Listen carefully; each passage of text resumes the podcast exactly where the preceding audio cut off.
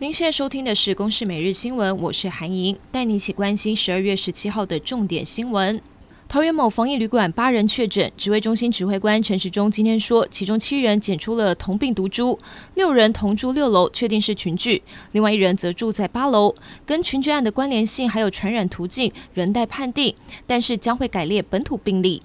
防疫旅馆爆发群聚感染，针对究竟是如何传染的？对此，国内专家认为，包括空气传染、确诊者有没有遵守规定，在检疫旅馆期间跟外界接触，还有服务员收沾染病毒的餐盘后没有消毒，并且触碰到其他人的门把，也都有可能会造成病毒传播。一二一八公投倒数，蓝绿都有大型的说明会。民进党在凯达格兰大道号召台湾队站出来，同步还有高雄场，总统蔡英文南北都会参加。而国民党民主首夜将会在自由广场举办，前总统马英九将登台说明，党主席朱立伦也会夜宿自由广场。天气是越晚越冷，中央气象局表示，今天晚上到隔天十八号清晨，气温是最低，北台湾的空旷地区或是山区，最低温会降到十度左右。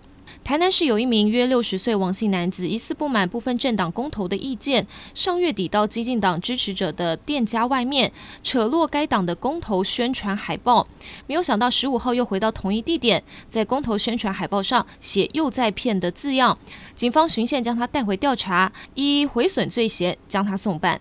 日本大阪知名的高级餐饮街北新地，今天上午某八层楼高的住商混合大楼发生了严重火警，疑似是遭到人为纵火。根据日本媒体报道，有二十七人到院前失去了呼吸、心跳，其中有九人已经确定死亡。以上由公视新闻制作，谢谢您的收听。